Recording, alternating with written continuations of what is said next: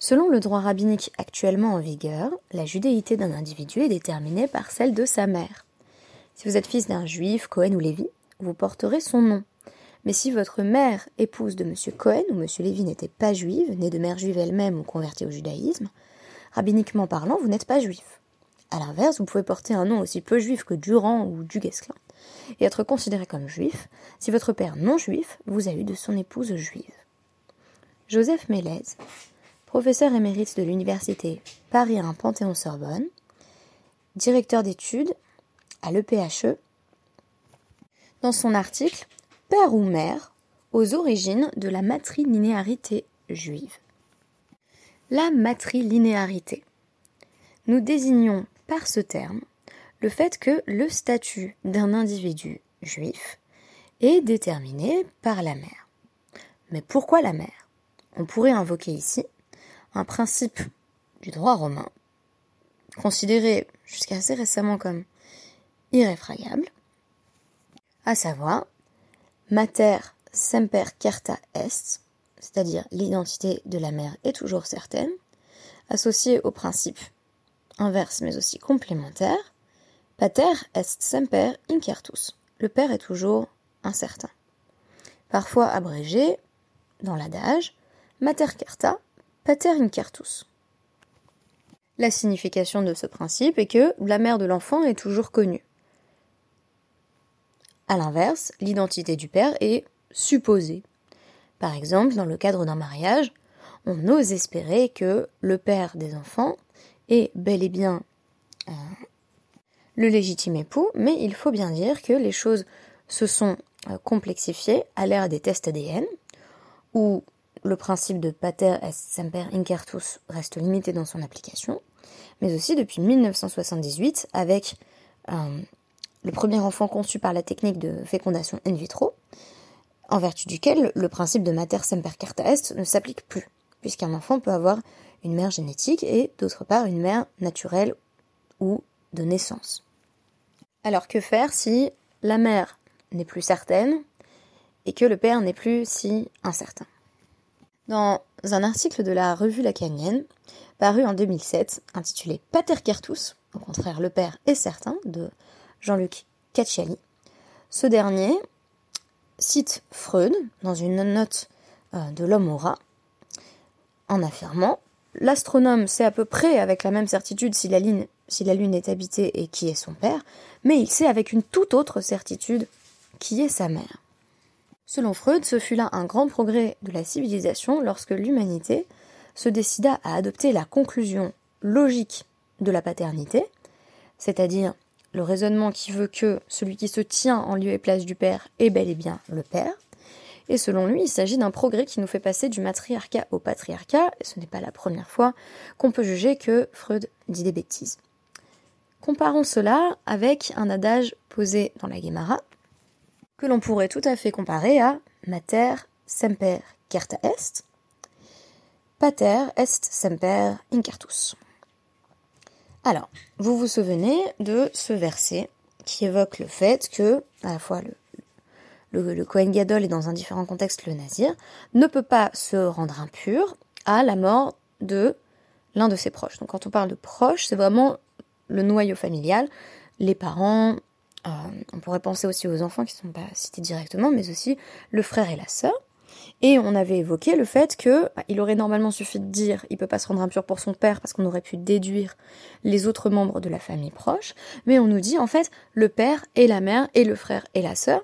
Et dans mon précédent podcast, euh, j'évoquais les dérivations qui sont faites à partir de la mention du frère et de la sœur séparément, en disant euh, donc c'est pour euh, ton notamment au sujet de la sœur, on disait pour ta sœur, tu ne te rendras pas impur, mais pour un met mitzvah, pour le mort anonyme, tu devras tout à fait te rendre impur. Mais on va nous reposer la question aujourd'hui dans la Gemara sur le début même du passage. On nous dit L'avez-vous les la mali? Est-ce que j'ai vraiment besoin de dire le père et la mère?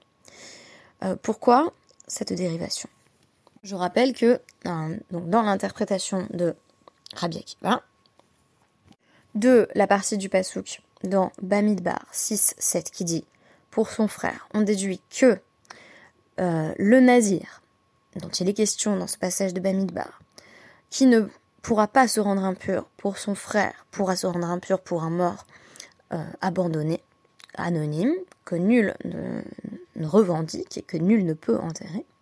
Et on nous avait dit également pour sa sœur, et de là on dérive que même si euh, une personne qui a normalement l'interdiction de rentrer en contact avec l'impureté rituelle liée à la mort, comme le, nazir, euh, tombe sur un mort anonyme, alors que cette personne était sur le point de partir faire une mitzvah extrêmement importante, donc un homme qui partait circoncire son fils, euh, une personne qui partait faire euh, la shrita du Korban Pessar, donc vraiment les super mitzvot, alors euh, pour sa sœur on peut pas pourrait pas s'interrompre dans la mitzvah qu'on est en train de faire, mais en revanche, pour le mettre mitzvah, on peut, et c'est ce qui me conduisait à, postuler hier, que ça pouvait être vraiment la super mitzvah par excellence, l'une des mitzvot les plus importantes de la Torah, sinon la plus importante cette, cette, euh, cette mitzvah d'enterrer le mort dont nul ne s'occupe. Et donc maintenant, on nous dit, on a expliqué la sœur, on a expliqué le frère, et maintenant pourquoi le père et la mère? J'ai besoin des deux, des iktavaviv. Hava amina, hain utarama, delo mitamele mishum, euh, da chazaka be'almahu. Bah, en fait, on pourrait me dire, le pasouk a besoin de me préciser pour son père. Euh, parce que sinon j'aurais pu penser, que il ne peut pas, le nazir ne peut pas se rendre impur pour son père spécifiquement, à la mort de son père. Ça veut dire quoi se rendre impur? Ça veut dire l'enterrer en fait, ça implique d'être en contact direct avec le corps et donc de se rendre euh, impur par contact avec la mort. Et on nous dit Mishum de chazaka C'est ça, c'est ce que, Freud appelle voilà, la présomption logique. C'est-à-dire, il, pense que c'est son père, c'est une chazaka. Une chazaka, c'est euh, voilà, une, forme de raisonnement logique. On se dit a priori, ça devrait être mon père. La chazaka, c'est aussi la force de la répétition. On dit beaucoup une chazaka à partir de trois fois, quand, on refait le même événement, par exemple trois années de suite. Euh, on dit, ah, il y a chazaka, ça veut dire ce qui est... La chazaka, c'est ce qui est fort, littéralement, étymologiquement. Donc là, on nous dit, bah oui, c'est renforcé par l'expérience. C'est-à-dire la personne que j'ai toujours vue euh, à la maison et que j'ai appelé papa, a priori, ça devrait être mon père. Mais on nous dit, chazaka be'alma, ce n'est qu'une présomption en réalité, il se pourrait tout à fait que la personne auprès de qui j'ai grandi, euh, ben, c'était ma mère qui me disait de l'appeler papa, mais en fait, euh, euh, voilà, pater cartus, peut-être une aventure, et mon père était tout autre. Aval imo, des yadin, des ledte, l'itamela. Mais pour sa mère, il sait qu'elle lui a donné la vie, elle l'a. Elle a, elle enfanté, elle a couché de lui. Là, il va se rendre impur peut-être pour sa mère. Donc si j'avais simplement dit pour, pour son père, il pourra pas se rendre impur ni pour le frère ni pour la sœur, on aurait dérivé euh, donc le frère et la sœur, on en a déjà rendu compte et on se serait dit, bah oui, pour son père, forcément, il va pas se rendre impur. C'est quand même que son père. Et donc s'il faut, c'est pas son père. Euh, on présume que c'est le père jusqu'à preuve du contraire. Elle on dit, mais la mère, c'est un contact tout à fait différent. Et à mon avis, c'est là qu'on peut reprendre ce passage de, Freud, donc sur, dans, dans l'homme aura, euh, où cite d'ailleurs Lichtenberg, à savoir, bah, l'astronome sait à peu près avec la même certitude si la Lune est habitée et qui est son père, c'est Razaka, mais il sait avec une toute autre certitude qui est sa mère. La certitude en même temps, euh, voilà, des, sens, de l'expérience, bien que l'on n'ait d'ailleurs pas directement accès à sa propre naissance, on aurait un rapport beaucoup plus direct avec la mort. Et alors on dit Veiktav, Rahmana Imo. Alors, si on écrivait seulement, pour sa mère, il peut pas se rendre impur, Amina. Imo. Lo euh, l'itamela. Bah oui, pour sa mère, il se rend pas impur. Des laves asile, Zara, Batra. Parce que Zara, très, terme très intéressant, on pourrait dire la semence. On pourrait traduire également de façon plus métaphorique le lignage, la lignée. Euh, le lignage, c'est d'ailleurs sans doute un anglicisme affreux. Donc la lignée, elle suit le père. Donc pour sa mère, il va pas se rendre impur parce qu'en fait, sa lignée, elle sera paternelle. Comme par exemple, si je vous dis, on prend le nom de famille de son père, et donc le père serait au niveau symbolique, et vous voyez, on reste dans la psychanalyse, plus, plus important que la mère. Alors, évidemment, Zara, c'est comme dans Zera Levatala, c'est vraiment la semence. La semence, elle suit le père. Mais aussi, toutes les lois de l'héritage, tout cela suit le père. Avala Kevan de Amarmar,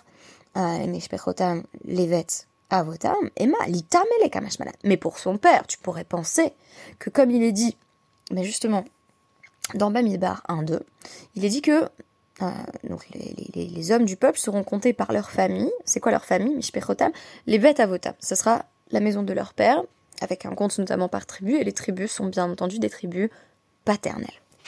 Et on nous dit, bah pour son père, oui, il va se rendre impur Kamashmalan. De là, on te dit le père et la mère. Ça veut dire, tu pourrais penser qu'il y a une priorité de la mère. Non. En réalité, ils sont, ils sont mis à égalité, tous les proches. Tu pourrais penser qu'il y a une priorité du père. Non, non plus. C'est-à-dire que rien ne justifie l'écart euh, vis-à-vis des, des, lois spécifiques à l'impureté liée aux morts que le nazir et le Kohen Gadol ont à respecter. Même le père, même la mort, ce sera pas, euh, même, le, même le père, même la mère. Un lapsus assez intéressant, ce sera pas possible. Donc, le lien avec la mère qui est posée ici, ce serait de l'ordre de l'évidence. Euh, c'est ce qui est indubitable. Et alors ça, je pense qu'on l'entend très souvent. On dit beaucoup, voilà, la matrilinéarité, si quelqu'un vous demande d'expliquer euh, euh, sur un pied qui est juif dans le judaïsme, vous allez dire, bah, est juif quiconque est né de mère juive, et si on vous demande mais pourquoi, la réponse qui vous vient souvent spontanément, eh ben, c'est mater, mater carta est. Quoi. En gros, dire, bah, parce que on peut toujours être sûr, on, sait vraiment qui est la mère, parce que, a priori, surtout à l'époque de l'Agmara, on n'a quand même pas tellement de fécondation in vitro, euh, la, mère est clairement identifiée. Euh, et euh, il y a Eliot Abécassis qui, qui, avait écrit un, livre intéressant sur le phénomène des mères porteuses en disant bah on voit bien qu'en réalité ce qu'on a dans la Torah ce ne sont pas des mères porteuses puisque l'enfant reste l'enfant de la femme. je donne un exemple très classique. Hein.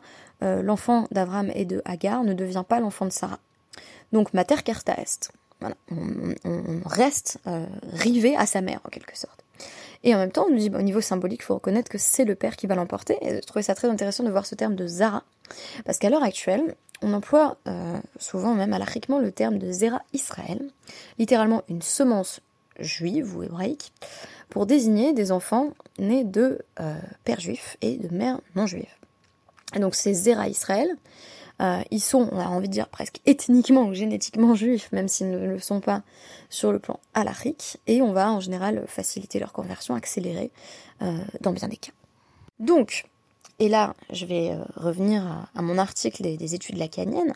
Le fait qu'on ne sache pas à coup sûr qui est le père ne vient pas miner le pouvoir symbolique du père, mais au contraire l'asseoir. Je cite. Traditionnellement, la référence paternelle est symbolique, au sens où le symbole crée la réalité humaine la fonction paternelle peut difficilement être définie dans le champ de la réalité. On distingue ici la réalité et le réel. La réalité, si vous voulez, c'est c'est ce qui est vrai empiriquement, factuellement, je, résume hein, bien sûr, et le réel, c'est ce qui est vrai du point de vue, on va dire, psychologique. Bien entendu, euh, les lacaniens vont me crier dessus, mais j'essaie aussi de faire comprendre à mes, à mes auditrices et auditeurs ce que je veux dire. Alors, je cite de nouveau. L'incertitude de savoir qui est le père va contribuer à faire que le nom, du père, prenne une importance et constitue la fonction paternelle. Je saute un passage. Déjà, Freud a insisté sur le fait que cette incertitude de savoir qui est le père impliquait un acte de foi de l'ordre d'un pacte symbolique, avec cette dimension radicale de réel pour le sujet d'avoir à trancher. C'est lui ou ce n'est pas lui le père. Ce qui fait que le psychanalyste est légitimé à se poser la question de savoir qui est réellement le père. Et là, on parle de la figure du père. Comme quand, dans bien des foyers, on dit oui, mais il n'y a pas de père. Comment l'enfant va grandir sans père? Eh bien, si ton Freud, dans la, reformulation de Freud dans le cahier des études lacaniennes, en l'absence de toute relation dans la réalité, cela peut bien être le père de la mère ou l'analyste lui-même, par exemple, qui devient une figure paternelle. Donc, on n'a pas de père dans la réalité peut-être, mais on a assurément un père dans le réel, c'est-à-dire dans la représentation. Et alors, suivons Freud jusqu'au bout de son raisonnement tout de même. Le patriarcat tel que l'avance Freud est un ordre symbolique issu des religions juives et chrétiennes. Alors, s'il y a une pensée judéo-chrétienne, parce qu'on remet quand même en doute. Euh, parce qu'il faut quand même dire que bah, pour moi, la pensée chrétienne se construit quand même en contre-pied de la pensée juive. Donc est-ce que vraiment on peut parler de philosophie judéo-chrétienne? Je ne sais pas. En tout cas, un ordre symbolique issu des religions juives et chrétiennes, selon l'auteur de l'article, qui implique que le père comme instance symbolique de référence, celle que la psychanalyse isolera comme le phallus, n'est plus dans la réalité mais dans le réel. Donc peu importe qui est le père biologique, en fait, les tests ADN vont pas vraiment résoudre la question du père, mais c'est euh, celui que je postule comme étant le père. Et donc justement, l'auteur de l'article va mentionner le fait que bah, la science permet désormais par une recherche biologique de savoir en fait qui est le père. Euh, et donc le père est certain, et la référence paternelle n'est alors plus symbolique, mais dans la réalité.